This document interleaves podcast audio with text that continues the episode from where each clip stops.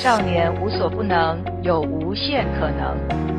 台北少年电力无限公司与您共同关心少年偶尔停电、触电的情况该如何处理。有多少力量就有多少爱，力量越大，爱的能量越大。结合社会各界力量，共创少年美好未来。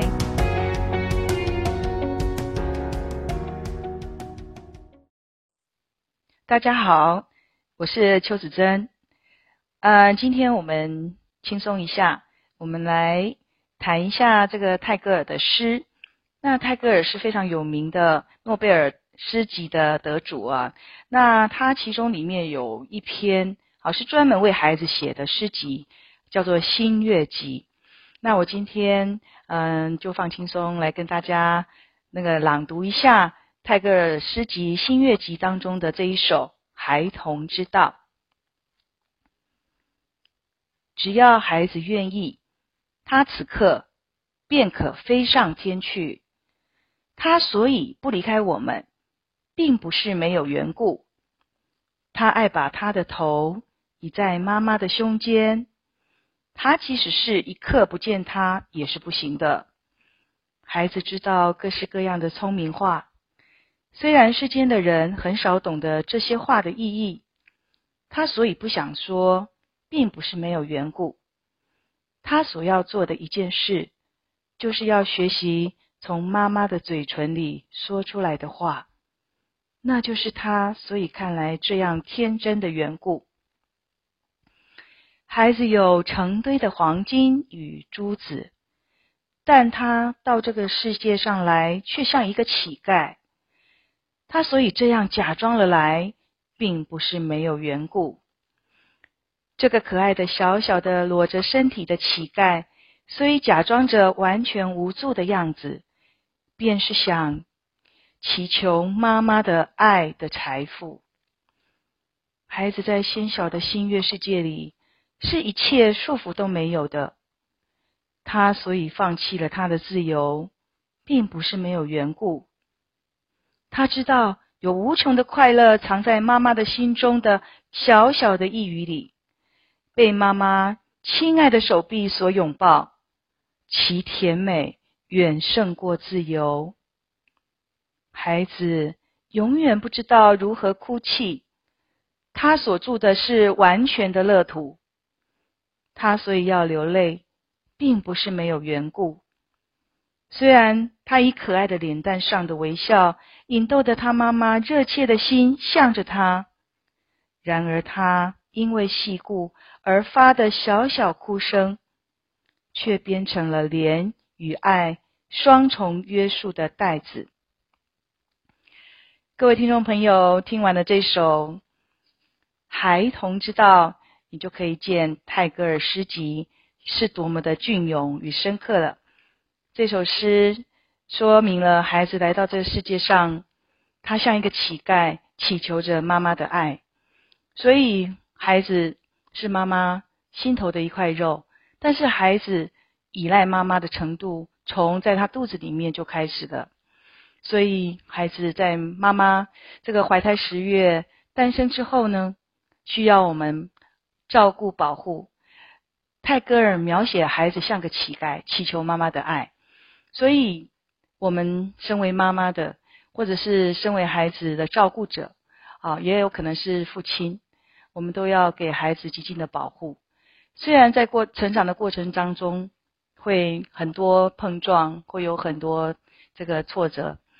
譬如说，在疫情的时候，有很多妈妈跟我说，她不知道跟孩子怎么沟通，因为孩子都在房间里面不出来。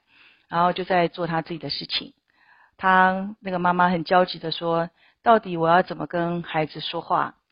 嗯，我觉得这个问题其实妈妈跟孩子之间的连结是很深的。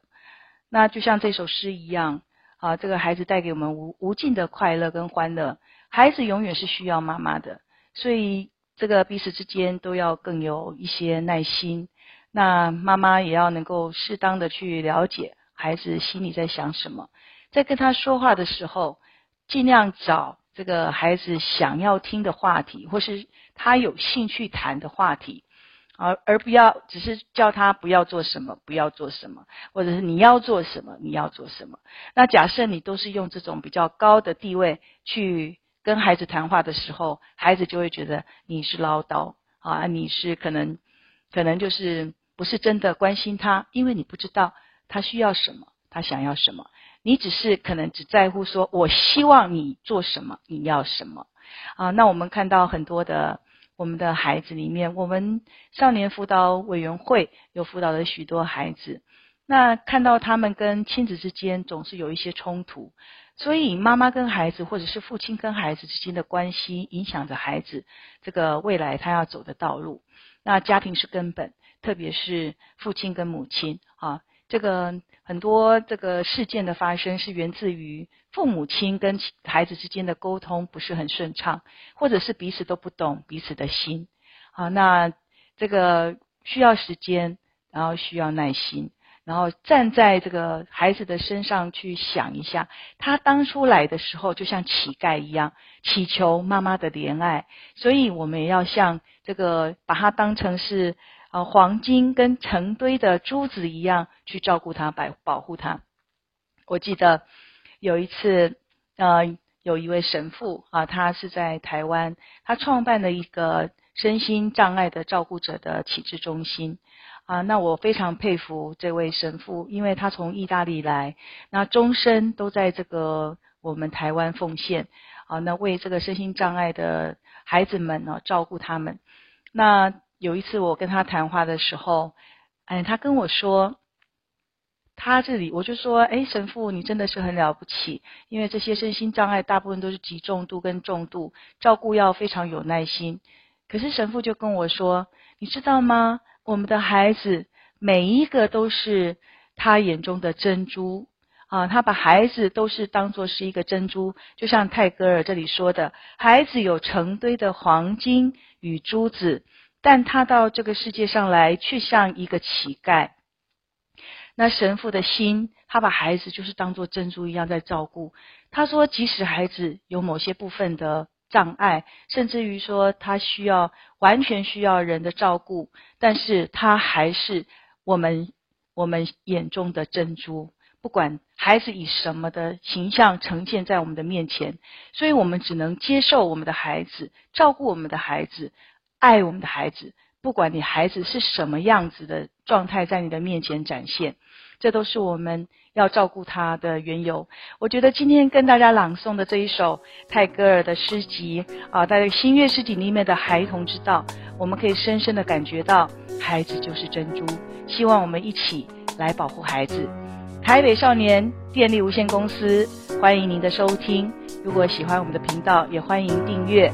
如果您有孩子任何的问题，也欢迎写信给我。希望这个大家过得愉快。好，那我们给我们的孩子最大的保护跟支持。